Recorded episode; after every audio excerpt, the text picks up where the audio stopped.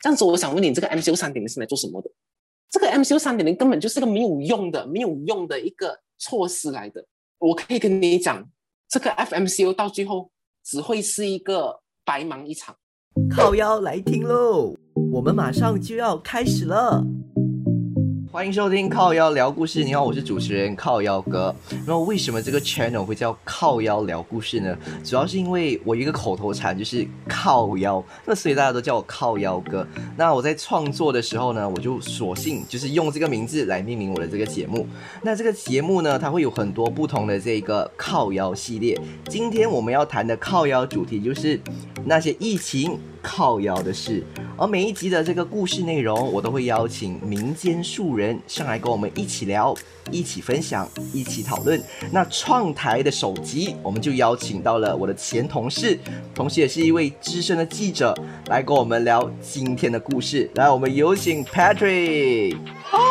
我竟然被叫资深记者，这个完全不是一个正确的一个称呼。OK，But anyway，我想要讲非常的荣幸。OK，今天被靠腰哥邀请，OK 上你的节目，而且这个是第一集耶！我竟然是打头阵的那个嘉宾，我真的觉得哇！那我们今天要谈论的这个主题呢，就是离不开我们的这个疫情嘛，也是 Patrick 他工作时常会面对到的一个课题。像我们现在都知道，马来西亚的疫情现在就是。屡创新高，这个疫情的确诊数字就一直从二位数直线上升到四位数，就再也没有就是下降过来，甚至五位数都要来的。就是 Patrick，你作为一个记者，我相信你就是从疫情之前就已经是在面对着这个课题。这样你本身其实每次在过去的一年里面，就是一直看着这个数字，其实你本身有没有麻木啊？你是什么样的一个感受啊？从开始爆发第一波疫情的时候，我们开始都是很紧张的，每天哪怕是有两宗、三宗，我们就已经开始有那个戒备了，就是开始担心我们的那个疫情会怎么样的扩散了。那一些第三波开始爆发的时候，那个确诊数字它已经开始出现比第二波更。严重的上升趋势，OK，它直接上到去四位数，这个在第二波已经是没有出现的，OK，那时候我们的心情也就跟第二波疫情开始那时候每天开记者会的那个心情是一样，就是很紧张，就是到底今天的确诊会是多少，然后可能也开始会门也不敢出，就是很担心。但是慢慢的，当这个确诊数字一直在四位数，已经不知道你可以做什么了，所以这个时候的心情。他已经不是紧张，他也不是呃担心，他已经是已经去到一种麻木的状态。OK，那就我自己本身来讲的话啊，在上个星期我还记得，OK，我们的确诊是第一次去到六千，那个情况是一样的。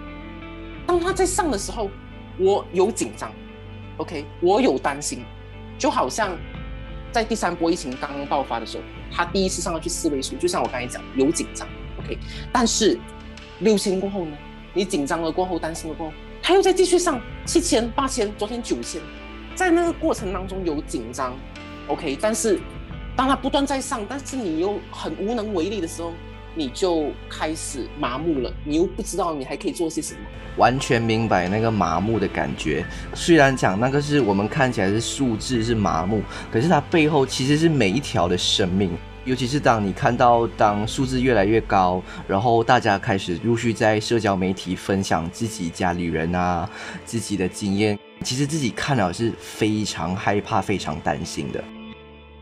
你看啊，我们其实有很多样的政策，我们有一点零，我们有 CMCO，我们有 RMCO，我们有 MCO 二点零、MCO 三点零，甚至到现在的 FMCO，这么多的政策，就是可是为什么那个疫情的这个曲线就是压不平？问题到底出在哪里？这个我可以跟你讲，政府的政策出了一个很大很大的问题。当我们不看这个其他国家的时候，他们的防疫条例是很清晰的。怎么讲？他们会分第一级、第二级、第三级、第四级，或者他们以颜色来分，就是现在是红色警戒、橙色、黄色、青色，每一个呃，就是那个警戒级别，它其实很清晰的跟你讲，在这个。警戒级别之下，OK，第一级的防疫措施，你可以做些什么？你不可以做些什么？OK，相反，你看回马来西亚，我们的那个 MCO 一点零跟 MCO 二点零相差很远呐。这个 MCO 三点零，过后收紧版过后被人家嘲笑是三点零 Pro Max，然后现在是 FMCO。我想为什么现在会被大家称作 FMCO，而不是以前的 MCO？它整个一路，它整个那个政策，它没有一个很统一的标准，完全混淆的政策，其实是导致疫情没有办法控制好很主要的一个原因来的。FMCO，我个人是完全赞成的，长痛不如短痛。现在已经算是很迟很迟才来做了的，但是迟到好过没到了。所以现在如果真的是有的话，我想执行上是一个最重要的，有几个东西我这边一定要讲。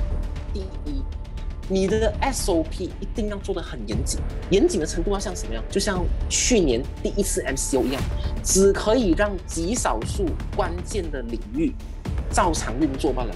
这个才是能够减少人员流通的一个方式。你还要做更多更多的东西。如果你做不到以下这几样东西的话，你的 FMCO 到最后也是徒劳的，也是白费的。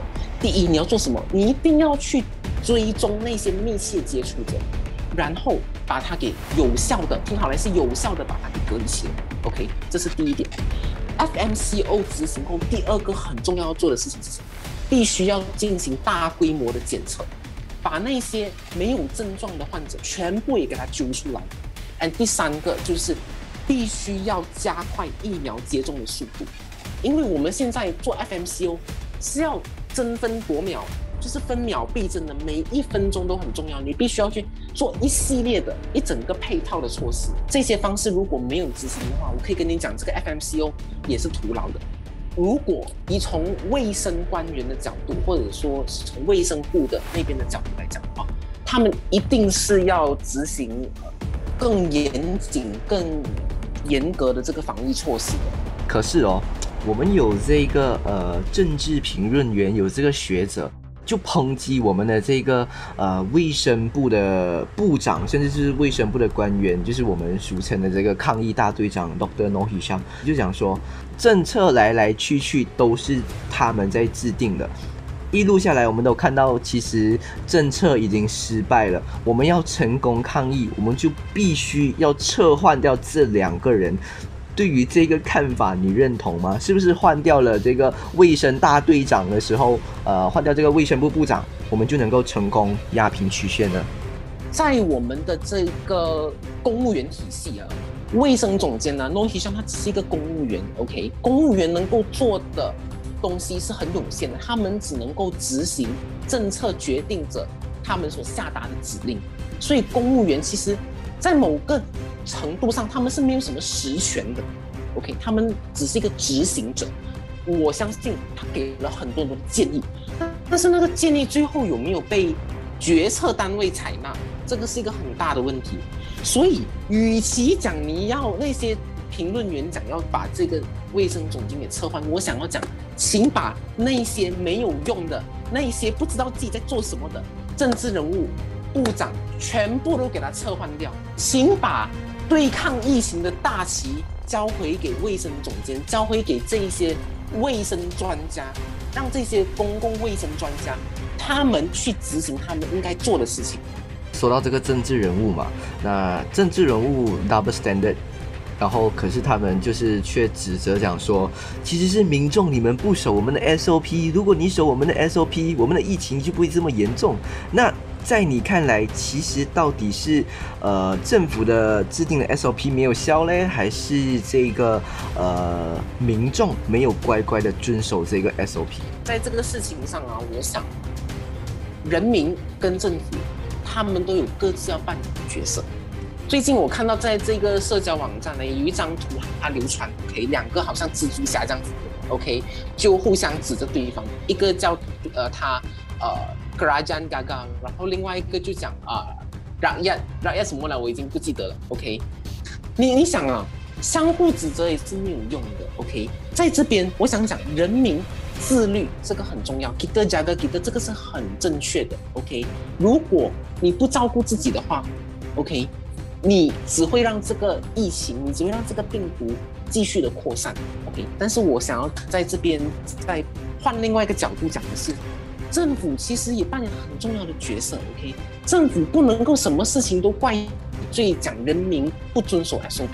很简单，现在政府是执行政策的那一个人的那个单位，OK？现在你手上握有权利啊。如果你发现人民不遵守 SOP 的话，你是有权利对他们采取行动的，而且你是制定政策的那个人。